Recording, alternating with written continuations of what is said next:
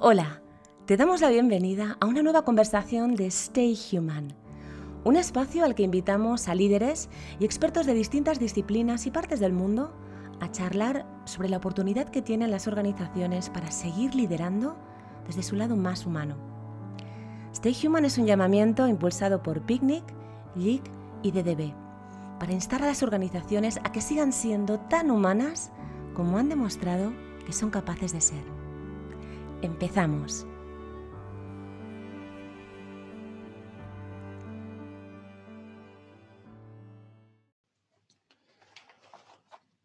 Hola y bienvenida o bienvenida a otra conversación de, Stay Human y hoy tenemos eh, la suerte de contar con, un amigo de la casa que admiramos desde hace tiempo y nos conocimos hace, hace unos años, que es Javier Goyeneche, fundador y CEO de EcoAlf. Hola Javier, ¿cómo estás? Buenos días, Alex, encantado. Un placer, un placer hablar contigo, como siempre. Eh, para los que no lo conozcáis, eh, bueno, Javier es uno de los, de los eh, empresarios más reconocidos en España y estudió en Madrid, en Londres, en París. tiene también experiencia académica internacional, donde, donde recibió su posgrado en el Northwestern University de Chicago y donde ya, ya fue emprendedor muy joven, en el 95, ¿no? donde fundó una gran marca de Fun and Basics, que era una, una, una compañía, una marca especializada en, en, accesorios y en bolsos y carteras eh, con diseño contemporáneo y demás, y, estuvo, y duró 10 años con esa marca, eh, donde llegó a tener 350 puntos de venta, eh, muchísimos modelos y muchísimo éxito y consiguió en 10 años ser reconocido como el mejor emprendedor joven de Madrid, ¿no? en el 2005, a los 10 años de, lanzar Fun and Basics. Pero ya durante, durante esos años, Javier eh, ya empezó a sentir su inquietud personal y su frustración personal por la cantidad de desperdicio que veía que se estaba generando en el mundo de la moda. ¿no? Como sabéis, eh, muchos en el sector de la moda pues hay muchísimas ferias donde, donde ves eh, otras eh, marcas competidoras y marcas aliadas, donde ves la cantidad de, dinero y de, gente que mueve esta industria y él ahí percibía ya la cantidad de desperdicio, ¿no? Como, como él dice que el desperdicio solo es desperdicio si lo desperdicias, ¿no? Eh, pues ahí empezó esa, esa inquietud suya, ¿no? Y, y, a los cuatro años de esto, en el 2009, decide lanzar su propia compañía, EcoAlf, que muchos de vosotros conoceréis. Y, bueno, y EcoAlf tiene a día de hoy hasta se venden 1.500 puntos de venta. Y, él, vamos a hablar, nos va a hablar de, de, EcoAlf, pero, pero es, una marca eh, maravillosa donde no para de crecer eh, a nivel mundial. Eh, tiene, una, tiene un flagship en, Madrid, en Gran Vía, maravilloso, donde se puede no solo entender la marca, sino vivir su filosofía. Y bueno, igual en, en un poquito más de, de, 10 años, en el 2020, pues eh, sobre todo Javier, han sido reconocidos por el Swap Foundation, que es una fundación hermana del World Economic Forum, como uno, uno de los innovadores sociales más importantes del mundo por, por revolucionar precisamente la industria de la moda y estar liderando esta industria hacia un futuro más sostenible. Entonces, eh, la razón por la que queríamos eh, eh, hablar con Javier es, es por, por, el pulso que tiene, ¿no? ¿no? ¿no? es casi como que la ropa claramente es un medio, no un fin, ¿no? Y el fin último que, que tiene es de, un impacto en la, en la sociedad, un impacto en las personas, ¿no? Y Stay Human, como sabéis, estamos centrados 100% en las personas y queríamos saber y conocer cómo ha vivido él eh, la pandemia, pero sobre todo cómo está viviendo ahora los cambios de percepción y de hábitos que, estamos viendo en la sociedad a la hora de, liderar, de liderar desde una compañía. Entonces, antes de, antes de, meternos en, EcoAlf y, de, ver eh, exactamente cuáles son tus planes y tu visión específica sobre el liderazgo actual de las compañías, me gustaría que contextualizáramos un poquito esta conversación eh, sobre cómo está el mundo de la moda y, el impacto que tiene en, la sociedad y en el medio ambiente. ¿no? Eh, nosotros sabemos que la moda a día de hoy eh, es el segundo sector más contaminante del mundo ¿no? y que de hecho la industria de la moda produce más emisiones de carbono que todos los vuelos y transportes marítimos internacionales juntos. ¿no? Y, además parece que el consumo ayuda a que eso siga siendo así, porque a día de hoy compramos un 60% más de ropa que hace una década, pero más barata.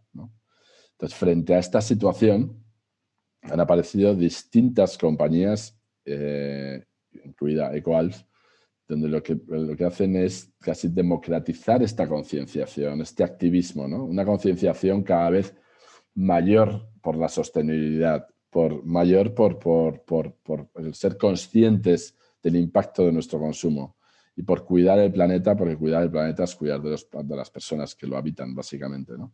Entonces, eh, me gustaría que nos dieras eh, tu punto de vista primero, Javier, sobre cómo ¿Cómo ves la industria de la moda, el impacto que está teniendo en el planeta y si está mejorando en algo? Y sobre todo si está cambiando la conciencia de los, de los consumidores.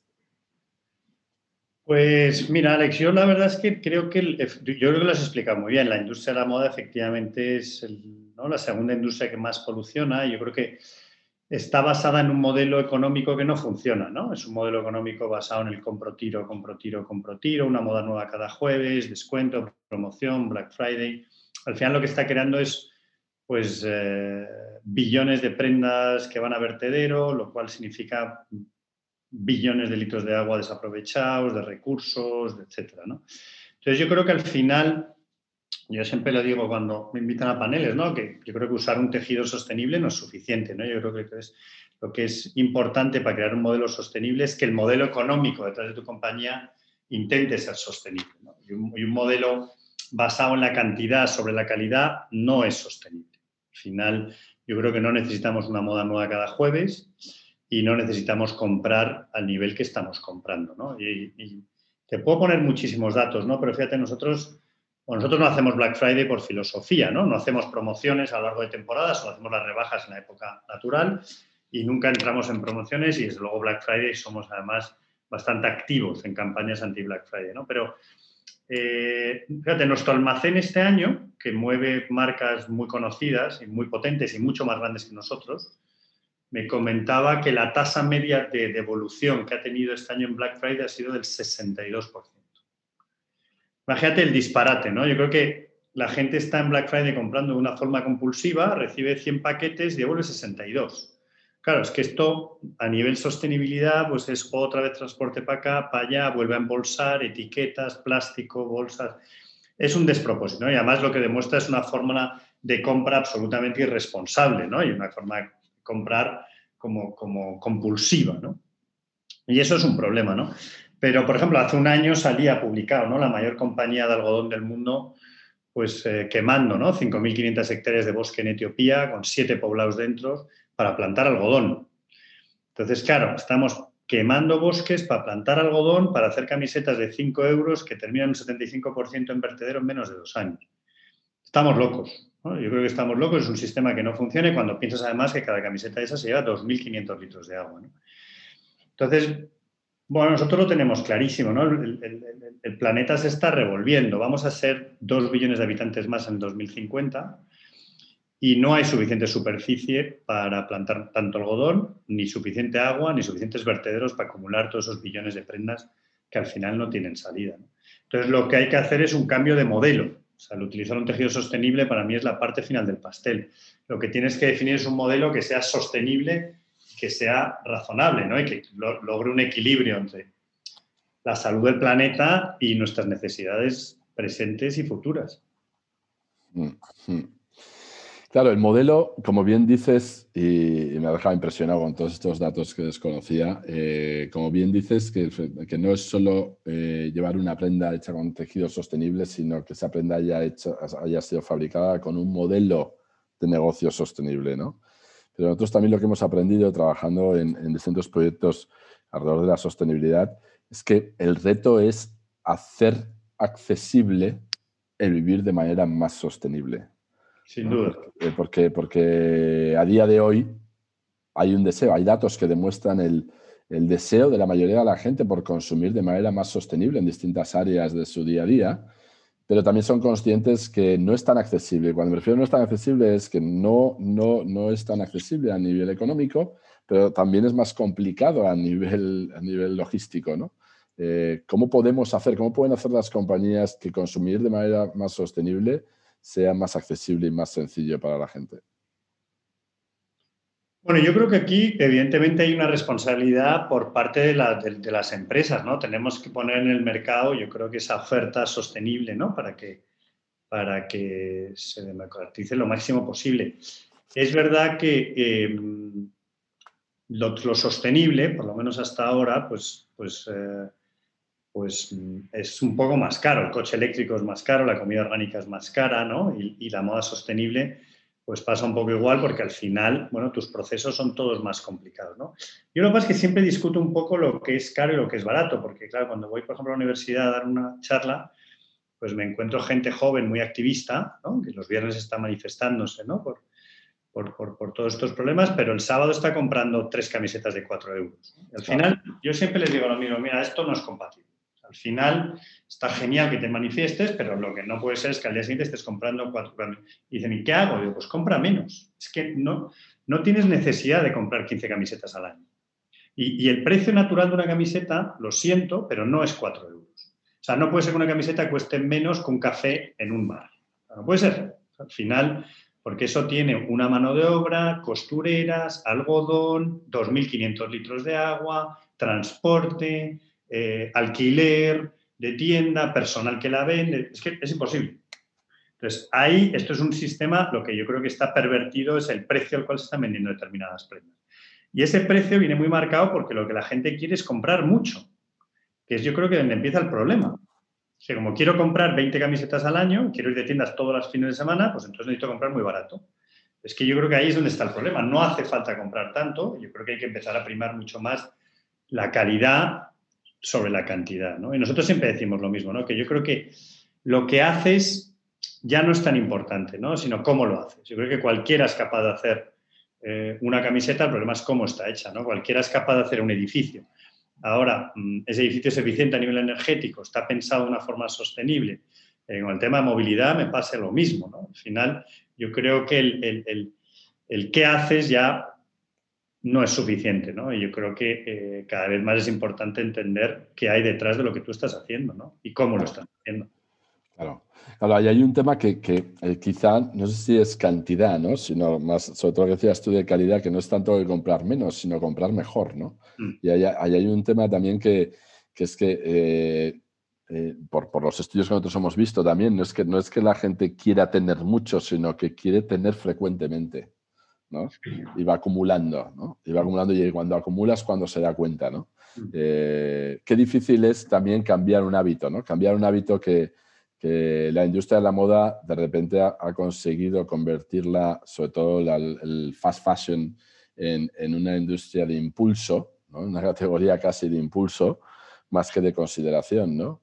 Eh, pero es viable ese cambio de hábito, ¿no? Tú lo ves, tú has visto señales de cambio eh, de hábito y de percepción eh, sobre el consumo? nosotros, o sea, yo creo que al final depende cómo tú seas, ¿no? Yo, yo, yo pues tengo muchísimas discusiones, sobre todo con los department stores en el mundo, ¿no? Y, eh, y aquí en España, porque al final nosotros no entramos en las promociones, no, hacemos, no hacemos, no hacemos, hay continuas, o sea, es que cada mes hay una, ¿no?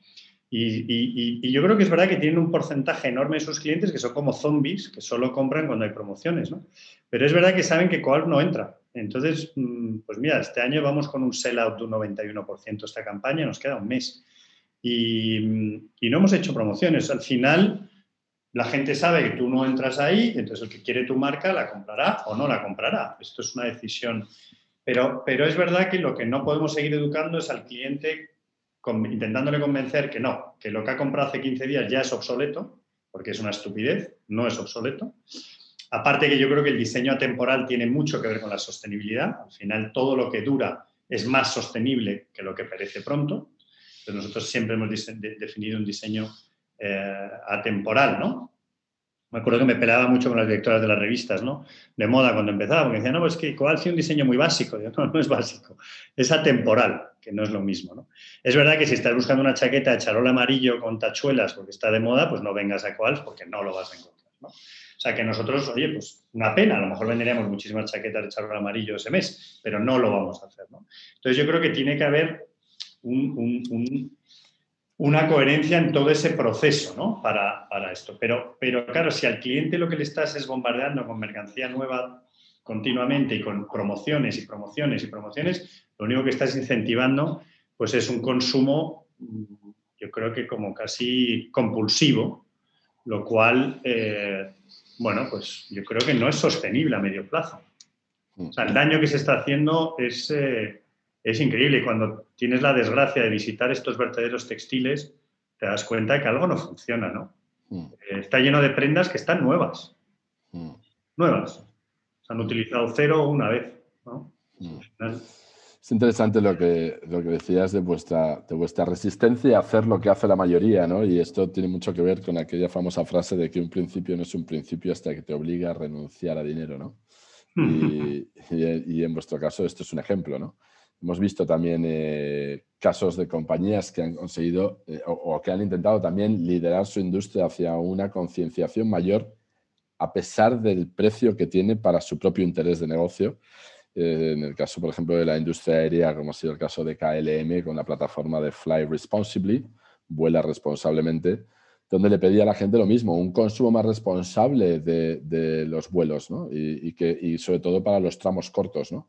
Pedía reconsiderar, antes de comprarte un billete de un tramo corto, eh, por favor que miraras otras alternativas de otros medios de transporte y si no te encajaban por precio por horario, entonces sí, que comprabas el vuelo. ¿no? Entonces esto ha generado, por lo menos, han activado una conversación y esa conversación una concienciación y esta concienciación ha hecho que se, eh, se, eliminen vuelos, como había un vuelo de Qatar Airlines de nueve minutos, ¿no? por ejemplo, y ya no existe, gracias a la conversación que esta iniciativa ha generado. ¿no? Entonces, me gustaría hablar de, precisamente de esto, del poder que tenéis las compañías eh, para cambiar la, para cambiar casi casi las leyes, diría yo, ¿no? Porque el otro día leíamos también un informe de Edelman que más del 70% de la gente piensa que los CEOs deberían liderar cambios antes de que sean obligatorios, legalmente obligatorios.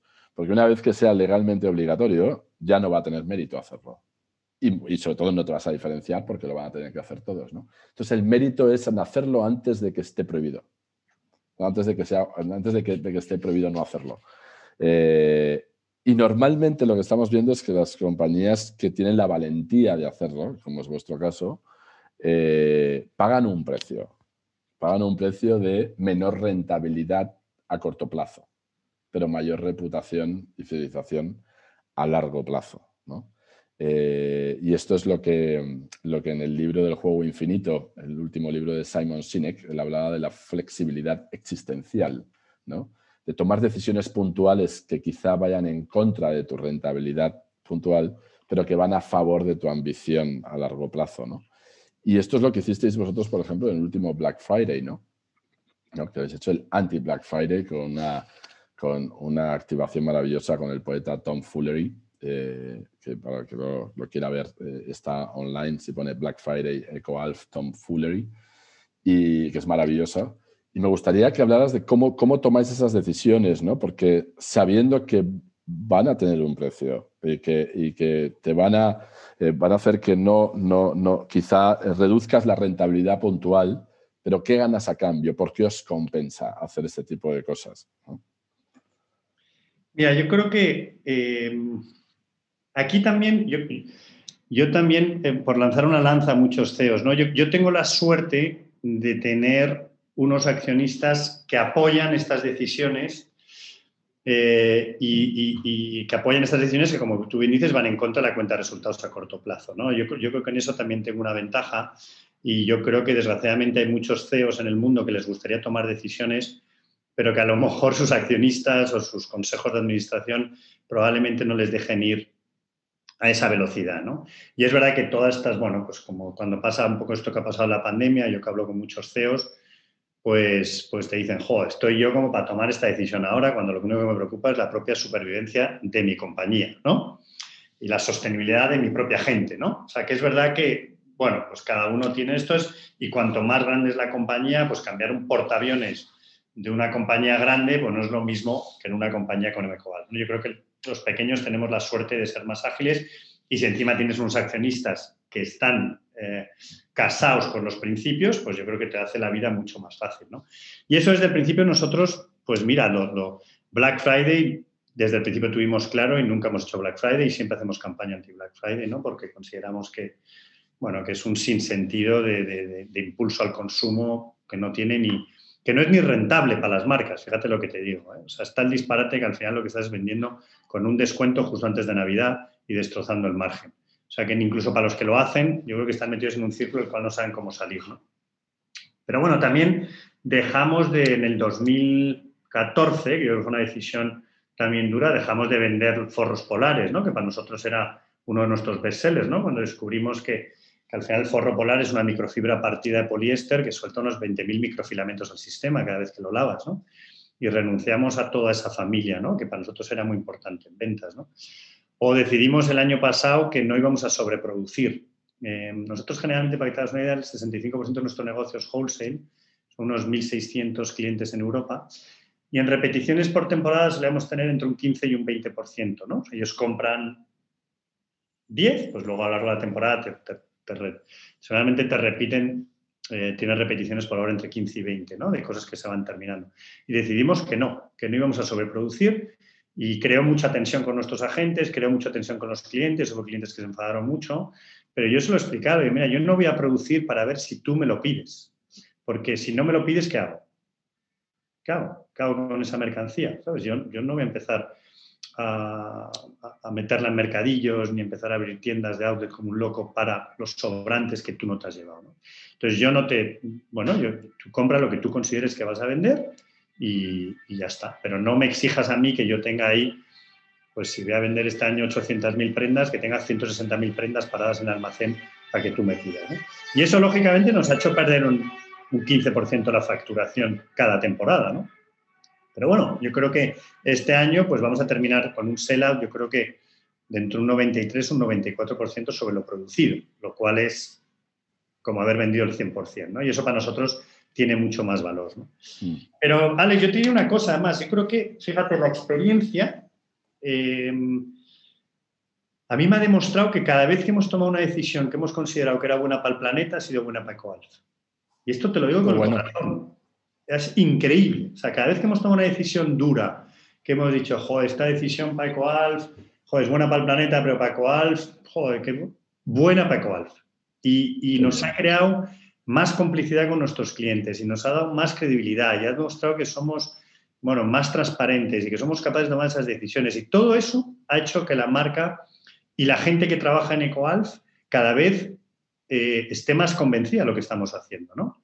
Entonces, a veces son decisiones que te parecen complicadas a corto plazo y te prometo de corazón que todas han sido buenas a medio plazo. Y cuando dices buena para Coalf, eh, dices también interna y externamente, ¿no? Como, ha generado orgullo o cómo ha generado todavía más fidelización de la gente, ¿no? Ha tenido más fidelización, los clientes han entendido que esta es la filosofía de Coalf y Coalf quiere ser coherente con lo que hace. Eh, los clientes al final han aceptado que, bueno, pues se quedan sin, sin, sin mercancía a mitad de temporada, pues el año que viene a lo mejor tienen que comprar ese 15% más de golpe eh, o no comprarlo. Eh, entienden que, así es como funcionamos y, que no tenemos y que nosotros no metemos presión para hay marcas que te meten presión me tienes que comprar tanto para que no, no compra lo que tú creas que vas a vender yo no te voy a meter presión mm. no me exijas que yo tenga 150.000 prendas listas para que yo te, sirva a mitad mm. ¿no? Ah, mm. y, bueno yo creo que al final pues mira cuando dejamos de vender forros polares, que para nosotros era una venta muy importante, pues nos empezamos a meter en calzado y a trabajar en calzado. Y hoy en día calzado es el 30% de las ventas. Y fue como consecuencia de decir, tenemos que empezar a trabajar otra línea que nos suplante y que ha sido a la larga mucho más importante que lo que era la otra, ¿no? Hmm. O sea que, no sé, yo creo que... Yo siempre digo que me cuesta mucho imaginar un país, de, un mundo destrozado y las, y las compañías yendo muy bien, ¿no? Hmm. Yo creo que al final tenemos que ir todos alineados. Sí. Me encanta lo que dices y sobre todo porque hay una parte que eh, nosotros analizábamos EcoAlf ¿no? antes de esta conversación y decimos, hay muy pocas compañías que están basadas en un punto de vista antes de un punto de venta. Y tú lo que tienes es un punto de vista, ¿no? Because there's no planet B, porque no hay planeta B, ¿no? ¿Cómo te ha ayudado ese punto de vista y, y, no, solo, no solo tenerlos, sino promoverlo, porque está absolutamente en todos lados. Eh, ¿Cómo te ha ayudado para unificar la conversación, para generar concienciación y generar afiliación por parte de, la gente? ¿Cómo ayuda el, compartir este punto de vista para dejar, claro dejar clara la razón por la que tomas todas las decisiones e invitar a la conversación tanto interna como externamente? Bueno, yo creo que aquí, fíjate que tenemos pues como nuestro decálogo, ¿no? De 10 principios que la gente de la compañía los tiene grabados a sangre, ¿no? Y bueno, si entras en nuestra tienda nueva MGL Querica, pues pusimos cinco también en las paredes, ¿no? Y, nuestros clientes los reciben y escribimos muchas newsletters a nuestros distribuidores y nuestros agentes. Y, yo creo que, que, todo el mundo entienda que trabaje con Equals, que entienda cuál es nuestra filosofía. Luego tú la compartes o, no la compartes o o te encaja o no te encaja, ¿no? Pero que por lo menos todo el mundo tenga claro eh, cómo pensamos nosotros, ¿no? Y luego a partir de ahí es muy importante que tú seas transparente con lo que haces, ¿no? Y, con tus debilidades, ¿no? Nosotros, siempre lo digo, nos invitan a dar muchas charlas de economía circular y siempre digo lo mismo, nosotros no somos economía circular hasta que no seamos capaces de transformar el 100% de nuestras prendas otra vez en filamento, ¿no? Y en eso estamos trabajando mucho. Yo creo que tenemos dos retos, bueno, tenemos muchísimos retos, ¿no? Pero pero hay dos en los que estamos volcados. Uno es la circularidad total de nuestro producto y el final de ciclo vida útil. Y eso nos ha hecho cambiar una cantidad de cosas en el último año, ¿no? Y calidades, ¿no? nosotros a veces incluso mezclábamos mucho algodón reciclado con poliéster reciclado, que teníamos un filamento que nos funcionaba muy bien, que era 100% reciclado y utilizaba prácticamente cero agua. Pero bueno, al final de ciclo vida útil te das cuenta que el hecho de mezclar poliéster con algodón pues destrozaba ¿no? el proceso final ¿no? y tuvimos que cambiarlo a mitad algodón orgánico, mitad eh, eh, algodón reciclado. Entonces, eso es un tema que nos obsesiona y, eso empieza ya desde diseño. Tenemos que codiseñar desde el principio las prendas para que puedan eh, funcionar al final. Y, ahora que lanzamos una colaboración increíble con una marca de, muebles que se llama Bicarbe, ha sido como nuestra obsesión, ¿no? De Víctor y mía, ¿no? Como al final del ciclo de vida útil de estos sofás tienen que dividirse en cuatro piezas, las cuatro piezas tienen que ser fácilmente reciclables, ¿no?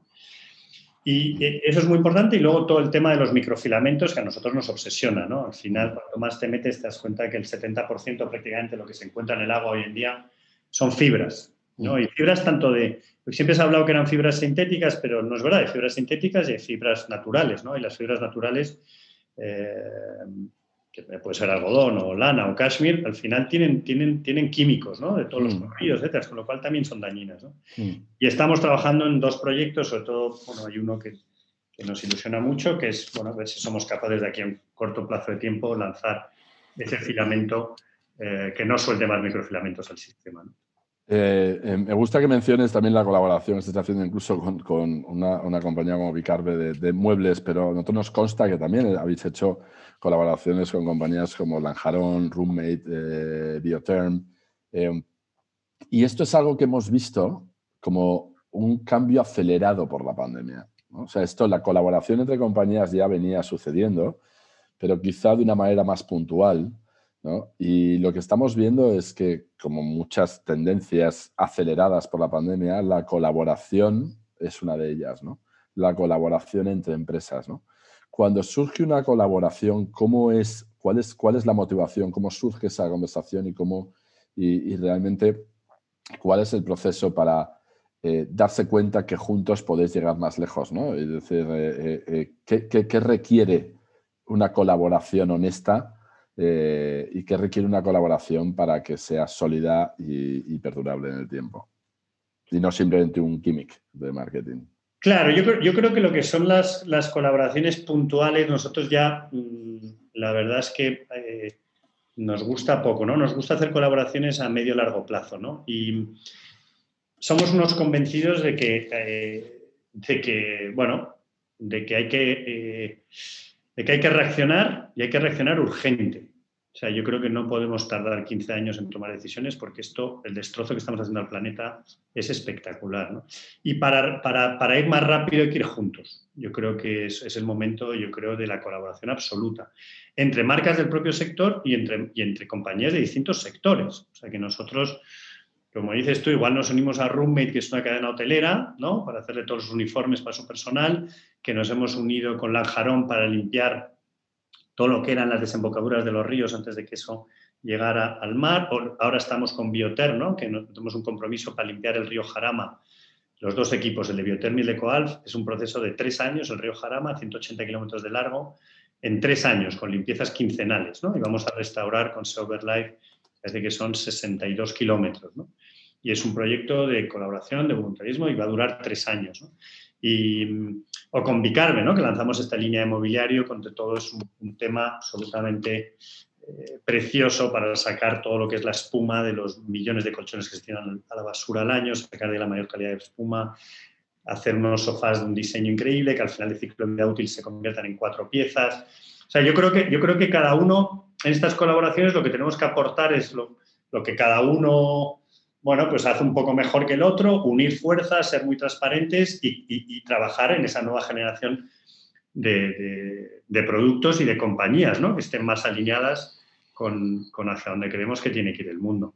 vamos, creemos que las alianzas son clave para ir mucho más rápido y que es el momento de, ser eh, super colaboradores. Es verdad que para que hagas una colaboración con otra marca te tienen que unir ciertos valores, porque si no al final, si no al final no funciona. Te soy sincero, al final el diálogo es difícil, ¿no? Hmm. Claro, en vuestro caso eh, es un claro ejemplo de que, de que no hay nada que una más que de un enemigo común, ¿no? Entonces, entonces, claro, es más fácil encontrar una alianza con alguien que suma fuerzas para una lucha conjunta, ¿no? Pero el, reto es cómo consigues tener una alianza o colaborar sin tener un enemigo común, sino pues un objetivo común, ¿no? Allí es eso, eh, hablando con otras compañías, ese es el reto que se encuentran. No lo tienen tan claro, ¿no? Porque no comparten ese enemigo, ¿no? Pero, pero aún así hay, hay, como, te decía, como tú decías, al final tiene que haber unos temas de valores absolutamente compartidos. ¿no? Eh, la colaboración, eh, como te decía, es uno de los cambios que hemos detectado desde Stay Human y de hecho es una de las, de, de, los, de las, de las áreas que vamos a, hacer seguimiento este año. ¿Tú has, ¿Tú has identificado algún otro tipo de cambio, tanto ya sea en el consumidor o en, las, o en, los, en los CEOs con los que está hablando, algún cambio provocado eh, por la pandemia que sea significativo y que creas que vaya a tener eh, claras implicaciones para este 2021? ¿Algún otro? Mira, yo, no sé, yo soy convencido que el cambio tiene que venir por parte de todos nosotros. ¿no? Yo creo que hay una parte importantísima que son los consumidores. Yo creo que los consumidores tienen una fuerza enorme y los consumidores tienen, mm, muchas veces yo creo que no son conscientes de la fuerza que tienen, ¿no? Para apoyar o dejar de apoyar aquellas marcas que ellos consideran que representan unos valores con los cuales se identificados. Yo creo que eso, eh, y, el consumidor dictando una línea clara hace que las compañías tengan que seguir esa línea, o sea, que tienen mucha fuerza. Luego yo creo que las compañías, pues, eh, yo hablo con muchos CEOs y, y, bueno, hay de todo, ¿no? Yo creo que desgraciadamente esta pandemia, a mí lo que me da miedo es que frene muchos proyectos que estaban en marcha, ¿no? y que hay compañías hoy en día pues que, oye, que es súper normal y súper lógico, están enfrentándose a otros problemas de subsistencia mucho más gordos que, que, a lo mejor mm, los relacionados con la sostenibilidad, porque están hablando de su propia sostenibilidad como compañía, ¿no? Y ahora mismo, pues, pues tomar decisiones que incluso puedan lastrar un poco más a corto plazo una cuenta de resultados, ya de por sí lastrada por todo lo que ha pasado, pues es muy difícil de obligarles a tomar, ¿no? Y más si tienes unos accionistas que, que tampoco te dan ese apoyo ahora mismo. ¿no? Entonces, yo me temo que esto lo que va a suponer es un, freno, desgraciadamente, para muchas cosas. ¿no? Y, y, durante la pandemia tuvimos un chat increíble con, con CEOs de marcas de Europa, ¿no? de, de, todos los países, y además estaban metidos gente del mundo de la moda. Fue un chat que se arrancó en Alemania y hablaba de todo el tema de las rebajas, no tiene sentido porque hoy en día las rebajas no están alineadas con la estacionalidad del tiempo, no tiene ningún sentido. Eh, el por qué meter los productos de invierno en junio en las tiendas, ¿por qué? ¿Por qué nos hemos dejado llevar por el fast fashion y esa velocidad? ¿Quién quiere un plumífero en junio? Nadie, no sé que vayas a la Antártica. Pero esa sensación de, de, ir corriendo ¿no? con la lengua afuera. ¿no? Y todo eso, pues desgraciadamente, pues para muchas compañías, pues, pues no lo han podido implementar porque por la situación, ¿no? y, y, están más preocupados por salir adelante que... Y luego para mí eh, hay un problema enorme, que es para mí el más grave que tenemos, que es el problema de liderazgo que hay en el mundo. ¿no? Yo creo que tenemos unos líderes ahora mismo absolutamente en Belén con los pastores, ¿no? Entonces, eh, yo creo que, están, ¿sabes? No, no, no. Mira, hace poco estaba en un panel con un político, que no voy a decir el nombre, y decía, no, no, no, nosotros en nuestra comunidad ya estamos prohibiendo las pajitas, ¿no? Claro, yo le miraba como diciendo, joder, si realmente tú crees que en el 2021 la solución es prohibir las pajitas, es que vas 15 años tarde, ¿no? Es que al final yo creo que tienen que empezar a legislar y tienen que empezar a legislar en serio, ¿no? Porque el daño que se está haciendo, por ejemplo, al océano, que es una cosa que parece que no es de nadie, pues es, es brutal. Es que ya... Y, y, se está haciendo un daño a una velocidad que para cuando nos queramos dar cuenta no va a tener solución. Es que entran 8 millones de toneladas al año en el mar. Es que esto... Y se está convirtiendo en un microplástico que no va a haber fortuna ni tecnología en el mundo para sacarla, ¿no? Entonces esto, ya lo estamos viendo, ¿no? El último estudio publicado, un tercio del pescado en Inglaterra listo para comer con microplástico. ¿no? Mm, mm. Y fue hace dos años el estudio. No sé qué saldría hoy en día. Entonces necesitamos una generación de políticos que, por favor, miren un poco más allá, ¿sabes? Porque, porque, mm. hay que ir mucho más rápido, ¿no? Totalmente. España es un desastre, pero Europa es otro desastre. Estados Unidos con Trump ha sido una vuelta atrás, un retroceso enorme. En fin, es una pena, ¿no? Y la cumbre climática que hubo en Madrid pues cuando estabas ahí te dabas cuenta, ¿no? Que era una pura negociación entre países más económica que emocional y, racional, ¿no? Hmm. Entonces, pues, pues es hmm. muy grave ver, ¿no? Sí, es, es grave, pero precisamente por eso, y en línea con lo que decías antes del poder del consumidor, yo creo que la gente se ha dado cuenta que las compañías tienen mucho más poder que las instituciones para generar los cambios que quieren ver, ¿no? Hmm. Y, este, y bueno, es, es, muy significativo ¿no? que tú tengas un grupo de, de, WhatsApp con, con CEOs de Europa, pues ya es unir fuerzas entre líderes, porque pues que juntos probablemente podáis generar cambios y seguramente saldrán iniciativas dentro de ese grupo. ¿no? En este tipo de conversaciones con otros CEOs que has tenido, porque efectivamente lo de los políticos no puedo estar más de acuerdo contigo, pero yo tampoco esperaría mucho de ellos eh, a corto plazo y sobre todo con el nivel de, asertividad y compromiso que necesitan los cambios eh, que van a venir. En estas conversaciones con otros eh, CEOs, ¿tú has notado un mayor grado de humanidad en sus decisiones de liderazgo, más allá de la sostenibilidad? Eh? O sea, como has notado un toque más humano, y cuando digo más humano nos referimos a más vulnerable, más empático hacia, hacia los empleados, más sensible hacia lo que estaba pasando. ¿Has notado algún, algún algún cambio en ese sentido? Yo te diría que sí. Yo te diría que prácticamente con todos los... No, no solo estábamos CEOs en ese chat, ¿eh? también estaba gente del mundo de la prensa, distribuidores, agentes, compradores de Big Department Stores, o sea, era, era, era un poco todo el mm. sector, ¿no? Y, y, sí, yo creo que todo el mundo, yo creo que esta pandemia, yo creo que ha aflorado muchos sentimientos, ¿no? En la gente. Y yo creo que a mucha gente te ha hecho recapacitar ¿no? sobre, sobre muchas cosas ¿no? y, y, la importancia de, de, cosas que antes no le dabas. Yo te diría que sí, yo creo que casi todas las conversaciones han sido muy humanas, pero dentro de esas conversaciones muy humanas, pues claro, lógicamente eh, cada compañía tiene su, su situación, ¿no? Mm. Eh, pero sí que, por ejemplo, he visto algo común, ¿no? Que era eh, una necesidad conjunta de proteger tanto el negocio como a la gente, ¿no? Y a los trabajadores. Eso yo creo que era, era algo constante, ¿no? Y, muy importante, ¿no? Cómo se consiguen salvar eh, y proteger a, tu gente, a tus proveedores, etcétera, ¿no? En este momento difícil, ¿no? Sí.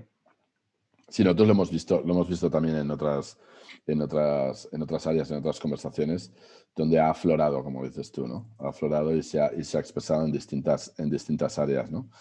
Y para, para ir acabando, me gustaría eh, hablar contigo sobre un tema eh, que tú y yo hemos hablado hace años y que vosotros sois una demostración de esto, que es el tema del propósito, ¿no? Y eso es un tema que vosotros lleváis hablando desde el día uno en EcoAlf y nosotros también, ¿no? Desde, desde, Picnic y, es, y el, es el tema de propósito y como decíamos antes, se han acelerado muchas cosas por la pandemia, entre ellas la comoditización de, propósito, donde lamentablemente se está sobreutilizando en algunos casos donde detrás de la palabra o detrás de las frases que hay en los propósitos no hay el nivel de compromiso ni la brújula eh, estratégica eh, que debería haber. ¿no? Eh, ¿Tú cómo estás viendo la evolución de propósito, no solo internamente en EcoAlf está muy claro que hay un propósito, que si quieres compartirlo, compartirlo con nosotros, pero también eh, lo que es el concepto de propósito, cómo estás viendo su evolución en, en otras compañías que tienes cerca. Em, mm, no sé, difícil contestar. Nosotros es verdad que nacimos con un propósito muy claro, ¿no? Que era no utilizar recursos naturales del planeta, ¿no? Lo teníamos muy claro, ¿no? Y, a partir de ahí, por eso tal toda nuestra obsesión con el mundo del, reciclaje. Em, y siempre hemos tenido claro que yo creo que, bueno, que al final toda compañía tiene un propósito de ganar dinero, eso es evidente, pero eso no tiene que ser tu fin, ¿no? Yo creo que tiene que ser la consecuencia de, ¿no? O sea, yo creo que tienes que tener un propósito mucho más fuerte y como con consecuencia de cumplir ese propósito de una forma seria, pues bueno, probablemente la compañía gane dinero, ¿no? Pero no tiene que ser al revés, ¿no? Mm. Yo creo que, yo creo que mm, eh, y siempre insisto, que para mí eh, compañías como EcoAlf al final lo que pueden hacer es un poco de ruido, lo que pueden hacer es quizá, bueno, sin que suene así un poco pretencioso, pueden demostrar a otras compañías que es posible, pero el gran cambio tiene que venir de las compañías grandes. Ellos son los que tienen la fuerza para hacer el cambio y para hacer el cambio rápido. ¿no? Entonces, no sirve nada que estas compañías grandes saquen una colección cápsula Mm, que representa el 5% de las ventas hecho con tejidos sostenibles. El problema es que tienen que tomar decisiones valientes y tienen que, y tienen que irse hacia un cambio de propósito y un cambio de modelo económico, lo cual yo entiendo que es muy complicado porque, porque es un modelo económico muy, pues, pues muy lucrativo. Al final va muy bien, ¿no? Pero yo creo que el gran cambio de los próximos años tiene que venir por los grandes grupos. Los grandes grupos son los que tienen la, la fuerza para cambiar esto a la velocidad que necesita el planeta. Mm. Y es a ellos a los que realmente, pues en, esas compañías yo creo que necesitan CEOs valientes y sobre todo pobres, ya no CEOs valientes, CEOs valientes que encima tengan el apoyo para tomar esas decisiones, ¿no? Eh, y, ahí es donde yo creo que veríamos un gran cambio en el mundo. Ah.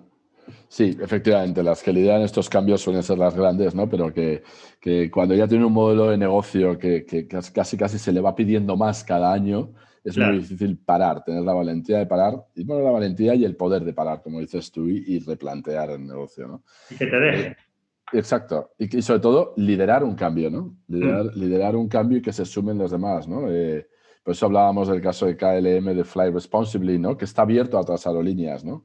Eh, y se están sumando algunas otras aerolíneas.